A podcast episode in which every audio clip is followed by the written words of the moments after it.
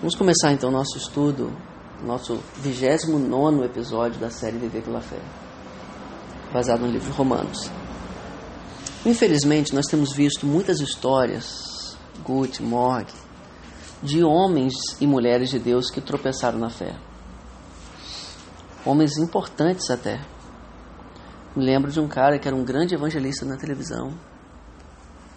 E ele foi apanhado em adultério, teve que se desculpar a toda a nação americana por aquilo que ele fez. E outros aqui no Brasil, isso acontece.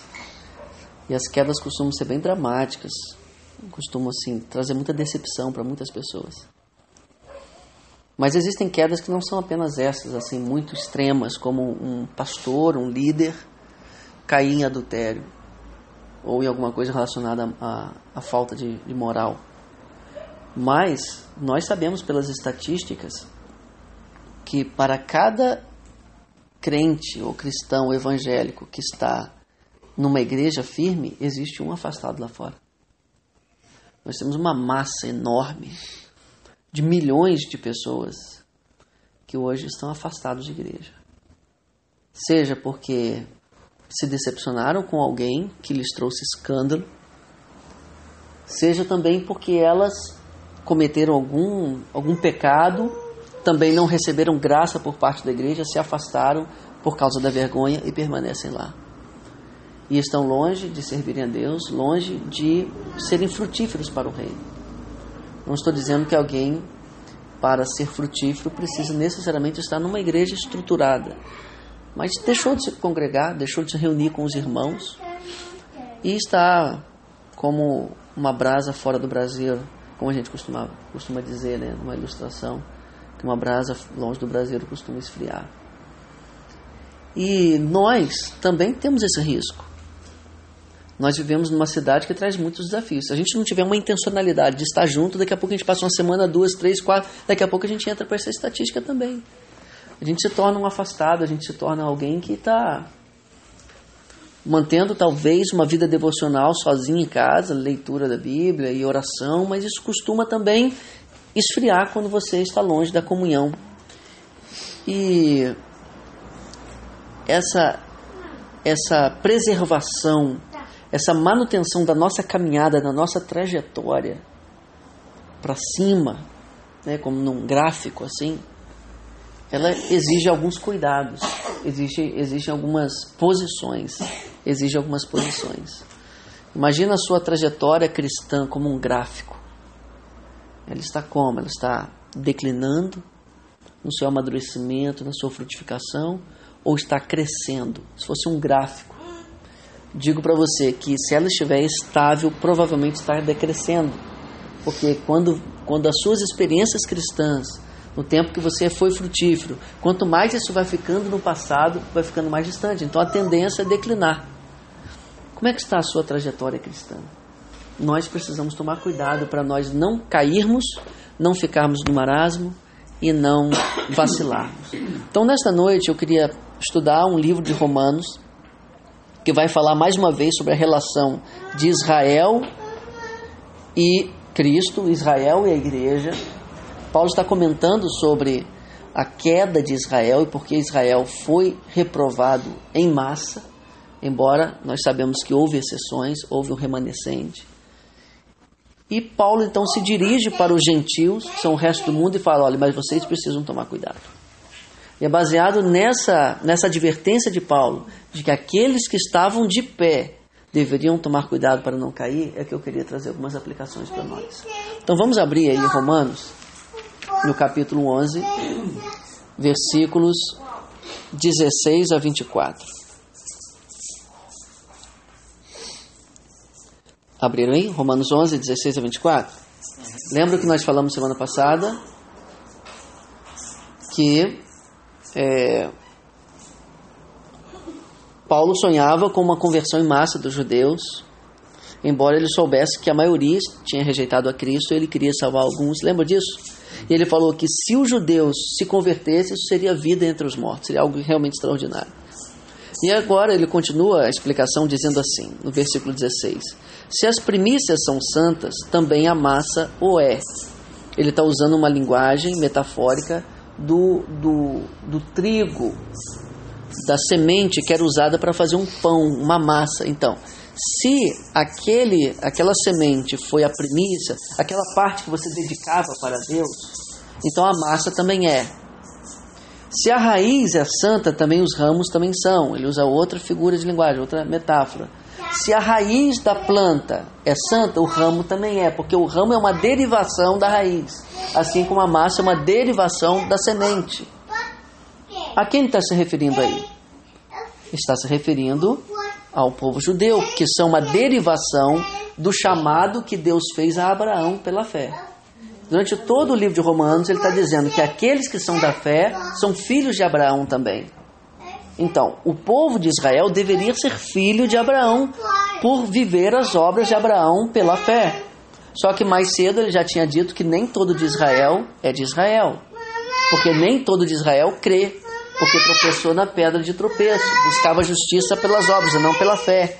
Paulo vai dizer também, Paulo vai dizer também aos Gálatas que todo aquele que é pela fé é filho de Abraão, ok? Então, o que ele está dizendo é que os filhos naturais de Abraão são santificados por causa de Abraão. Isso não significa uma santificação para salvação. Significa apenas que eles fazem parte de uma origem que era santa lá atrás. Por que, que ele diz isso? Para o que ele está prestes a dizer no 17. E se alguns dos ramos foram quebrados, o que, que ele quis dizer com isso? Alguns ramos, no caso, um, uma parte dos judeus se desprenderam do Uhum. propósito que era de Deus para a vida dele. Exatamente. Foram cortados de da oliveira. Que oliveira é essa? Aquela da geração de filhos de Deus que seriam pela fé em Abraão. Se você olhar em Jeremias 11, 16, vou abrir aqui rapidamente. Quando o povo estava na ameaça de ser levado para o cativeiro babilônico, Deus levou, levantou muitos profetas para alertar o povo de Israel: olha, se arrependam, se arrependam, senão vocês serão, vocês serão castigados. E é interessante aqui em Jeremias 11, 16, Jeremias diz assim: O Senhor chamou o teu nome de oliveira verde, referindo-se a Israel, formosa por seus deliciosos frutos. Mas agora a voz de um grande tumulto acendeu fogo ao redor dela e se quebraram os seus ramos. Olha o que Jeremias falou.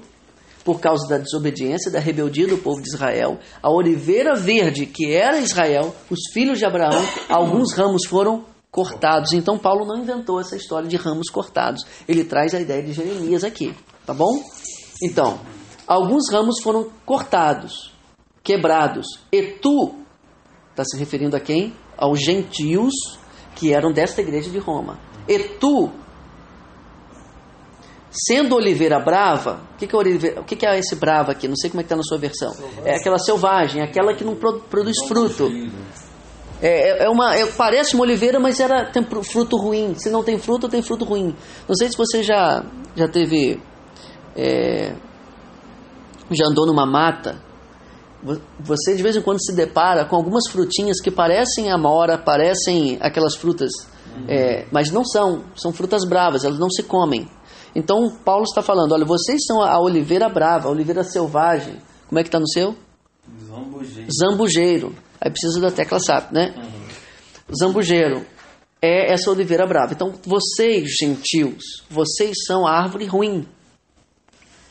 Mas foste enxertado em lugar deles. Nós, gentios, fomos enxertados onde? Na oliveira. O galho. Vocês já viram algum enxerto? Você sabe o que é enxerto, não é? Teve uma vez que eu tentei fazer enxerto de de, de duas coisas assim que não tinha nada a ver, era tipo uhum. laranja com mamão, sabe? Uhum. A única coisa que eu ganhei foi um corte que tem até hoje aqui. Nossa. aqui? É, nem sempre dá um certo. Né? Nem sempre dá certo. então, Deus fez esse enxerto e feito participantes da raiz e da seiva da oliveira. Então nós nos tornamos participantes da raiz da seiva da oliveira, o que é o chamado que Deus deu a Abraão: em ti serão benditas todas as famílias da terra creu Abraão isso foi imputado por justiça. O povo da justiça que é pela fé. Nós fazemos parte dele agora como enxertados. Nós não somos naturais, mas fomos enxertados. 18. Quem pode ler? Não te glories contra os ramos, e se contra eles te gloriares, não és tu que sustentas a raiz, mas a raiz a ti. Muito claro. Não é que eles existem por nossa causa, nós que existimos por causa deles, porque Exato. eles foram chamados lá na, na origem. Então não te glories contra eles, não se ensoberbeça, não ache que você é melhor que o outro, não se considere superior ao outro. Porque era uma coisa natural para o, para o, para o leitor dessa carta se considerar superior ao judeu, porque parecia que era nesse sentido que a carta estava indo. Porque em todo momento ele bate nos judeus aqui na, na carta de Romanos. Então o gentio que estava ouvindo poderia pensar: ah, então o judeu é, é, é, é, gentalha. Agora inverteu a mesa. Nós que éramos a gentalha, agora o judeu que é. E aí poderia rolar uma, uma certa vingança moral de colocar o judeu em segundo plano. Então Paulo está sendo é, bem preciso aqui para dizer: você não se considere superior. Porque primeiro foi para eles. Aí, o versículo 19. Quem pode ler? Então você dirá: Os ramos foram cortados para que eu fosse enxertado. Isso. Paulo já está imaginando que alguém fosse contrariá-lo no que ele tinha acabado de dizer. Aquilo que a gente aprendeu que Paulo faz bastante aqui. Então, Paulo está dizendo: não te glories contra os judeus, vocês não são melhores que ele. O que, que um gentil que estava ouvindo poderia argumentar? Mas, Paulo, eles foram cortados para a gente entrar no lugar deles. Certo? Aí, Paulo no 20, ele responde: tudo bem, foi realmente isso. Pela sua incredulidade foram quebrados. Não foi por sua causa, foi pela incredulidade deles que eles foram quebrados. No 20. E tu estás em pé não foi por mérito. Não foi porque você é, é bonzinho. Não foi porque você era melhor que eles. Você está em pé pela fé. E ele já explica em toda a carta de Romanos que a fé é graça de Deus. A fé não é um, nenhum, algo que a gente faça, algo que prove que a gente é melhor que o outro. A fé é simplesmente crer em Cristo. Então, gentil, você que crê em Cristo, você não é melhor que o judeu porque todos pecaram e destituídos estão da glória de Deus.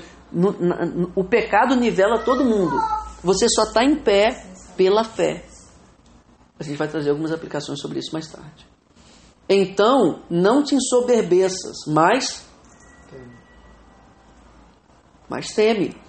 Os gentios deveriam ser humildes com relação aos judeus. E deveriam temer. Aqui já tem uma primeira aplicação. Se nós estamos em pé pela fé, devemos temer. Devemos ter atenção, devemos ter cuidado. Por quê? Temer ao quê? Temer só ao nosso tropeço? Não, temer algo ainda maior. 21, pode ler, Arthur. Porque se Deus não poupou os ramos naturais, também não poupará a ti. Porque se Deus não poupou os ramos naturais, teme que não te poupe a ti também. Percebe que os judeus que foram cortados eram ramos naturais. E a gente não tinha nada a ver, a gente era uma figueira brava. Se eles foram cortados, quanto mais gentios. que já estavam fora. Deus pode cortar um enxerto tranquilamente. Então teme. Você não está no povo de Deus, você não foi inserido no povo de Deus porque você era bonzinho. Foi pela fé. A graça de Deus te colocou lá. Então teme. Porque se você não prestar atenção, você pode ser cortado. É isso que ele está dizendo. 22. Considera, pois, a bondade e a, so e a severidade de Deus para com os que caíram. Severidade, mas para contigo. A, be a benignidade. Dá uma pausa. Tá. Considera, pois, a bondade e a severidade de Deus. Isso é uma coisa interessante, cara, porque nossa, a nossa geração especialmente dentro do mundo evangélico, só querem considerar a bondade de Deus. E aqui ele fala: considera, pois, a severidade e a, e a benignidade. Cara, fique atento, porque Deus tem as duas coisas. Nosso Deus é um grande Deus. Ele não é só benigno, ele também é severo. Zeloso. Ele é zeloso. Ele se ira contra o pecado, a Bíblia diz. Então não podemos criar um, um Deus cor-de-rosa que só tem amor. Ele também tem severidade. Ele tem as duas coisas. Isso, isso é, faz parte do amor. Faz Você parte do amor. você ensinar. Então ele diz: severidade para os que caíram, benignidade para contigo. Aí continua. Good. A, benig- a benignidade de Deus, se permaneceres na sua. Peraí, perdi. A, beni- a benignidade de Deus, se permaneceres na sua benignidade, de outra maneira também tu serás cortado. Então, se você permanecer na benignidade, você recebe benignidade. Então você precisa permanecer nessa condição de estar de pé pela fé para ser alvo da benignidade de Deus. 23. E também eles, referindo-se agora a Israel, se não permanecerem na incredulidade, serão enxertados, ou seja, serão reenxertados. Porque poderoso é Deus para os tornar a enxertar. Claro, ele foi poderoso para nos enxertar. Nós fazemos parte da família dele porque ele nos enxertou. Então ele é poderoso para trazer judeus à salvação mais uma vez. 24. Porque se tu foste cortado da natural, natural oliveira brava e contra a natureza enxertado na boa oliveira, isso me lembra Pedro quando fala assim: é, para anunciarmos as virtudes daquele que nos chamou das trevas para a sua maravilhosa luz. Não foi apenas que ele nos enxertou na oliveira boa, ele nos tirou da oliveira brava.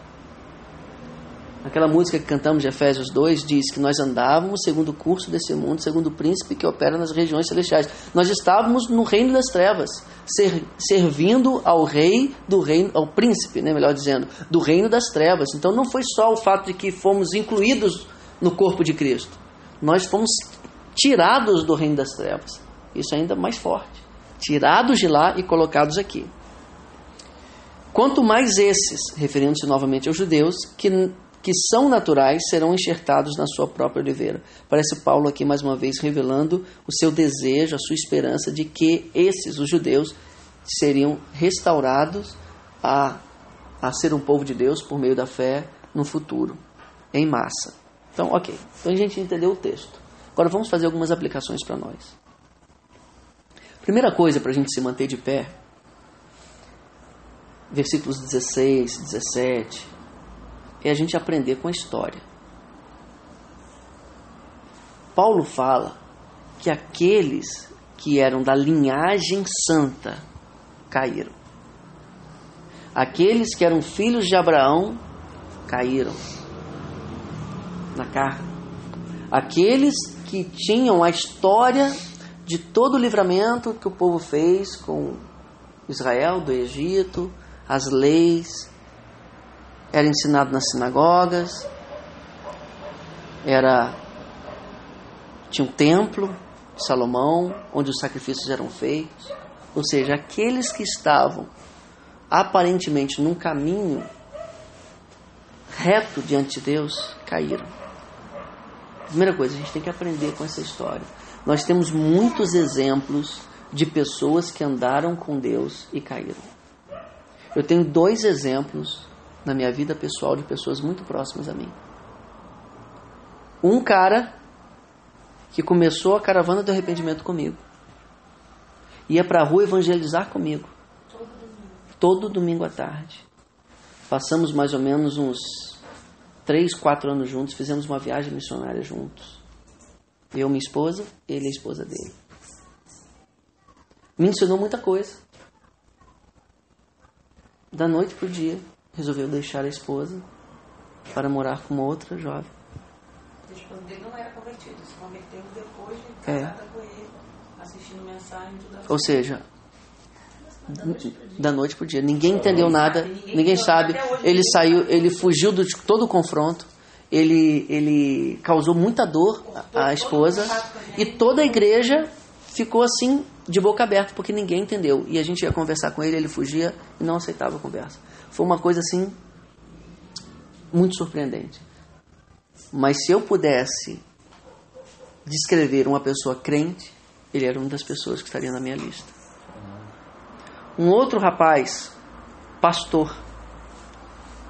Participou comigo do projeto da Caravana do Arrependimento, de evangelização, tantas vezes. Fez viagem a Santa Catarina. Num projeto missionário, passou 15 dias evangelizando em Santa Catarina com a gente.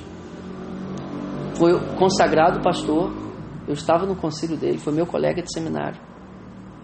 Estava plantando uma igreja em Cabo Frio. Foi fazer é, mestrado na PUC, não sei, acho que isso deve ter algum tipo, tido algum tipo de influência. De repente ele vira para todo mundo e fala que estava abandonando o ministério porque ele nem sabe mais se a Bíblia era a palavra de Deus, era real, e era só uma história de um povo judeu. E abandonou a fé, abandonou o ministério, abandonou tudo. Não voltou mais. Era noivo de uma amiga nossa. Estava noivo de uma amiga nossa que era missionária, que tinha vocação missionária. E está afastado até hoje. Esses casos me assustam e me deixam como exemplo. Porque Paulo fala, cara, aqueles que estavam na linhagem. Então, nós não somos melhores que muitos que caíram. Então a gente tem que ficar atento, cara. A gente tem que ficar atento. A gente tem que perseverar. Essa é a primeira coisa. Aprender com a história. Aprender com os que caíram. Segunda coisa, alguém quer comentar alguma coisa desse primeiro ponto? Ah, não tem muito o que se falar, né? É muito difícil, cada um tem a sua história. Eu acho que, não sei, eu tô querendo ajudar eles, né? mas eu acho que assim, o- essas pessoas que, que quando largam desse jeito, subitamente, Uhum. talvez faltou ter mais. É, qual é palavra? Vai, é, intimidade com Deus, né?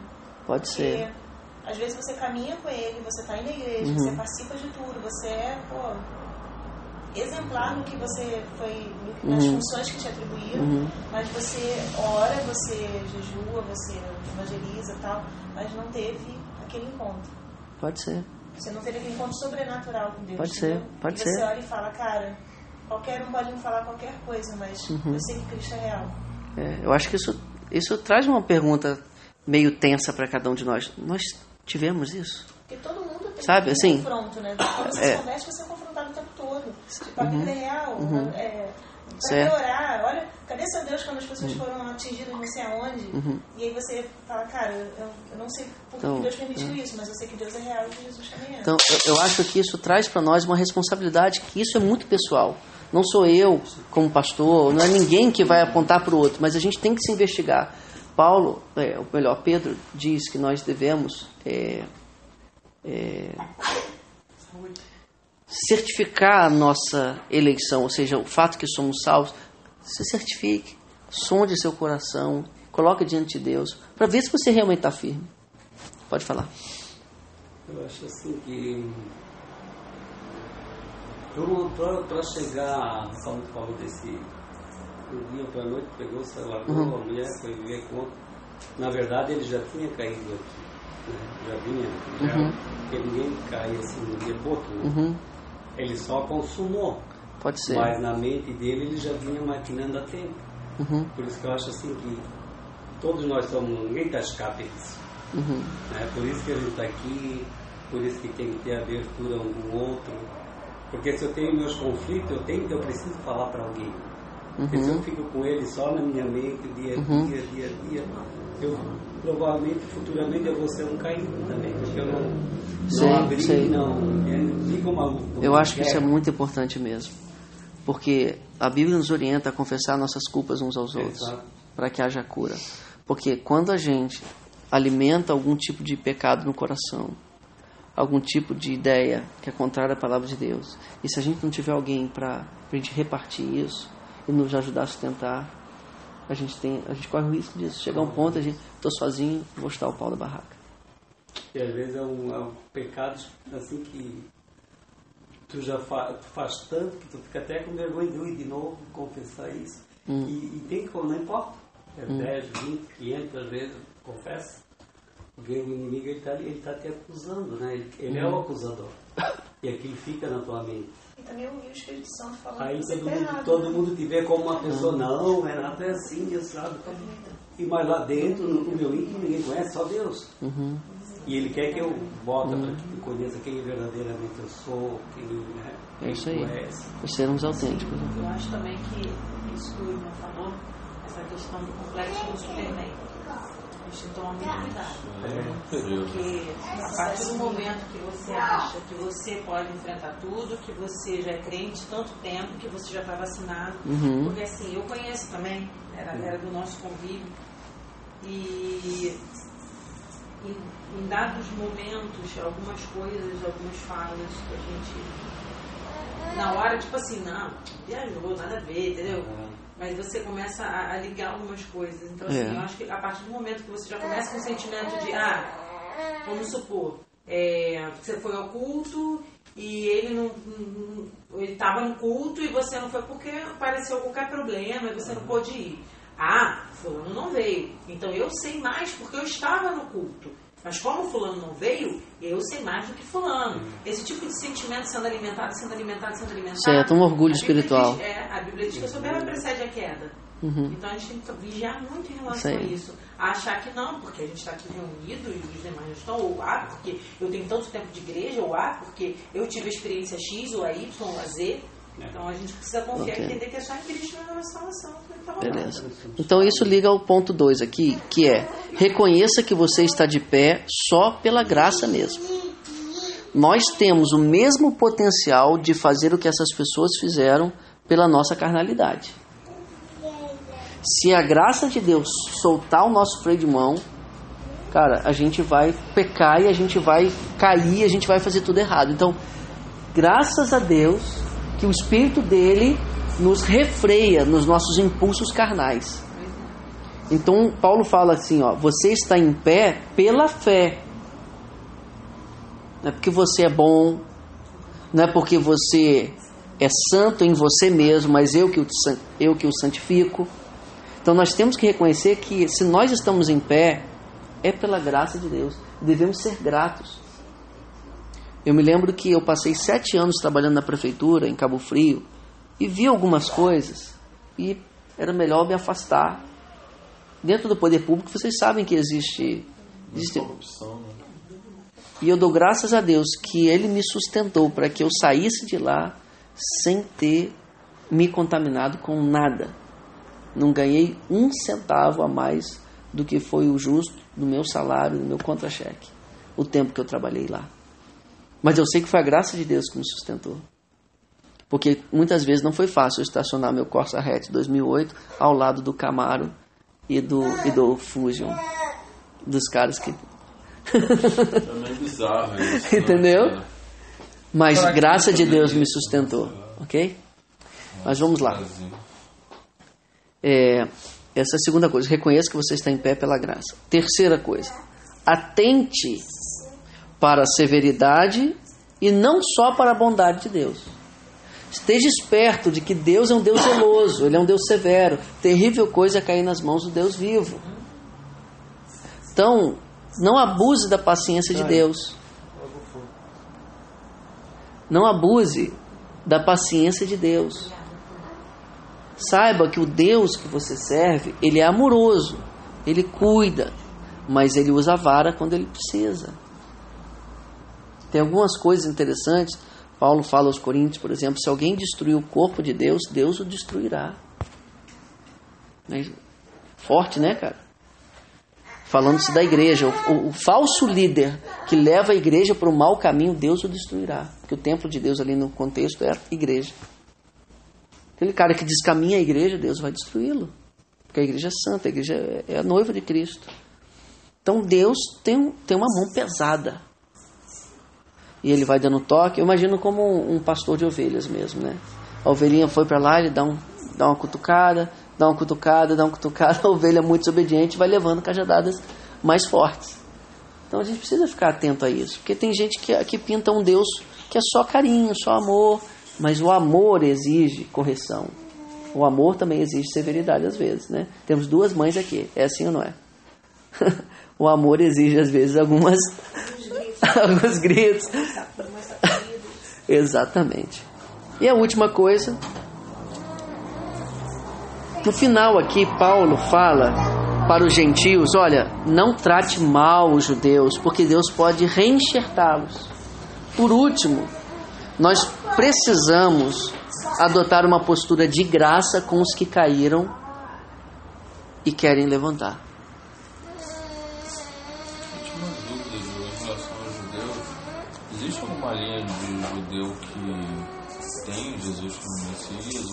Ou entende ele como Salvador? Que eu já tinha ouvido falar sobre isso. Sim, sim. toda a legalismo, Sim, tradição judaica. Sim, tem, tem judeus convertidos, tem judeus salvos, tem judeus que seguem a Cristo.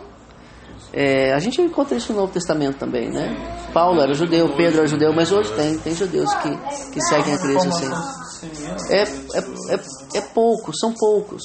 Tem um, tem um vídeo muito interessante na. De modo diferente do que qualquer cristão.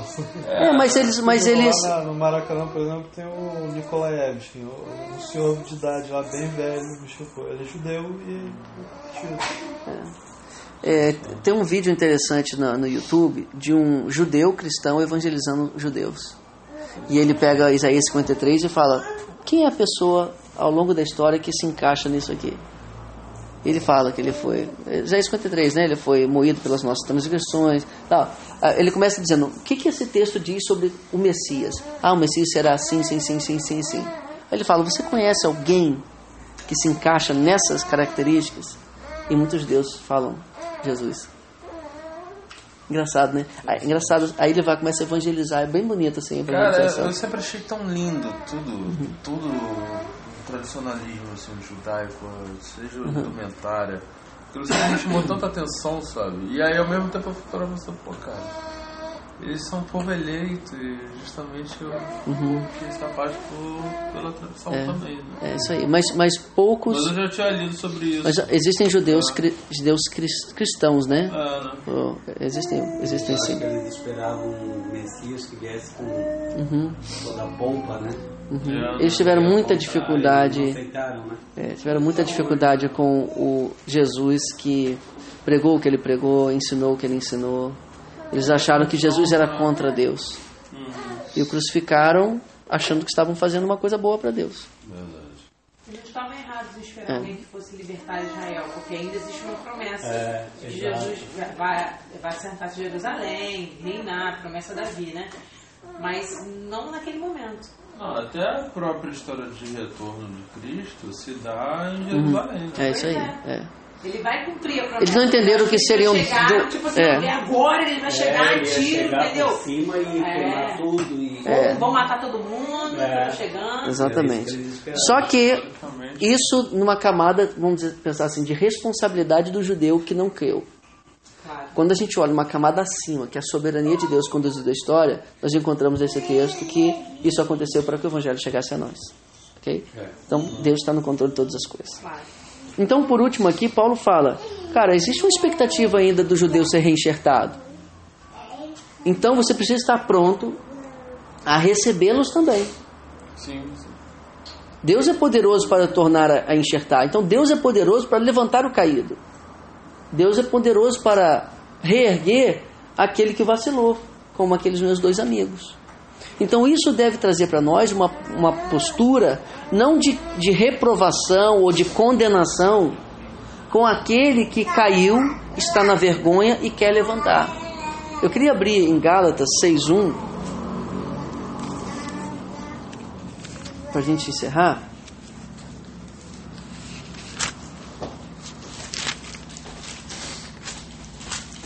Diz assim, Gálatas 6.1 Irmãos, se algum homem chegar a ser surpreendido em alguma ofensa, vós que sois espirituais, encaminhai o tal com o espírito de olhando por ti mesmo, para que não sejas também tentado. Então, quais são as duas posturas com que caem? Primeiro, tratá-lo com mansidão, e segundo, vigia para que não façam o mesmo. Então tem tudo a ver com o que Paulo está falando aqui. Olha, o judeu foi cortado, mas Deus é poderoso para reenxertá-lo. Cuidado você, em vez de você ficar se ensoberbecendo, achando que você é melhor, cuidado para que você não seja cortado, porque você tem em pé somente pela fé. Então, revisando para a gente encerrar, como- o que, que a gente tem que fazer para permanecer em pé pela fé? Primeiro, aprender com a história, aprender com os maus exemplos. Segundo, ser grato a Deus e reconhecer que nós só estamos de pé pela graça, pela fé. Deus que nos mantém de pé. Terceiro, ficar atentos que Deus não é só bondoso, Deus também é severo. E quarto, oferecer uma segunda chance com mansidão aos que caíram. Vamos orar? Deixa eu vou orar e vou fazer uma pergunta para vocês. Pai, te agradecemos porque o Senhor é que tem nos mantido de pé. Quando a gente olha a história da nossa vida e tantas oportunidades que tivemos para cair, o Senhor nos preservou, o Senhor nos guardou. Muito obrigado, Senhor. Pai, eu te peço por aqueles que estão caídos. Levante-os, ó Pai. Eu me lembro desses dois amigos agora. Pai, leve-os leve àquele lugar de arrependimento e quebrantamento para que se levantem. E Pai, nos ajuda a entender que nós somos ovelhas tuas e o Senhor tem o direito de nos tocar com o teu cajado quando fraquejarmos ou quando nos desviarmos. Use esse cajado em nós, Senhor. Não permita que sejamos ovelhas desobedientes que vão para onde querem, porque é assim que nós somos. Quando olhamos para nós mesmos, o que nós temos em nós é um nariz apontado para um lugar e a gente vai atrás.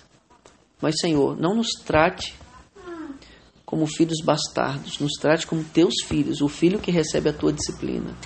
Nos ajuda, Senhor, porque precisamos da tua disciplina. Nos ajuda também, Pai, a olhar com graça e misericórdia aqueles que vacilaram, para que sejam reinseridos na tua igreja com amor porque nós não somos melhores que eles, somente a tua graça que nos mantém de pé. Nos dê uma boa semana, Pai, em nome de Jesus. Amém. A pergunta que eu ia te falar é o seguinte: Você conhece alguém que está caído ou que está perto, está perigando, né? Está andando na beirada do, do precipício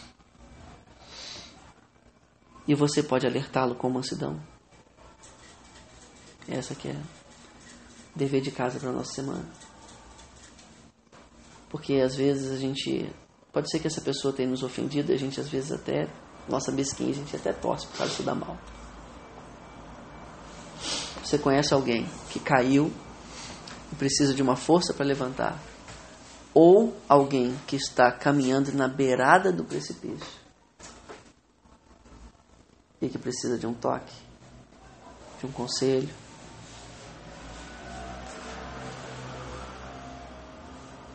Ok? Amém. Vamos cantar mais uma vez? A você que está ouvindo esse áudio, muito obrigado. Deus o abençoe.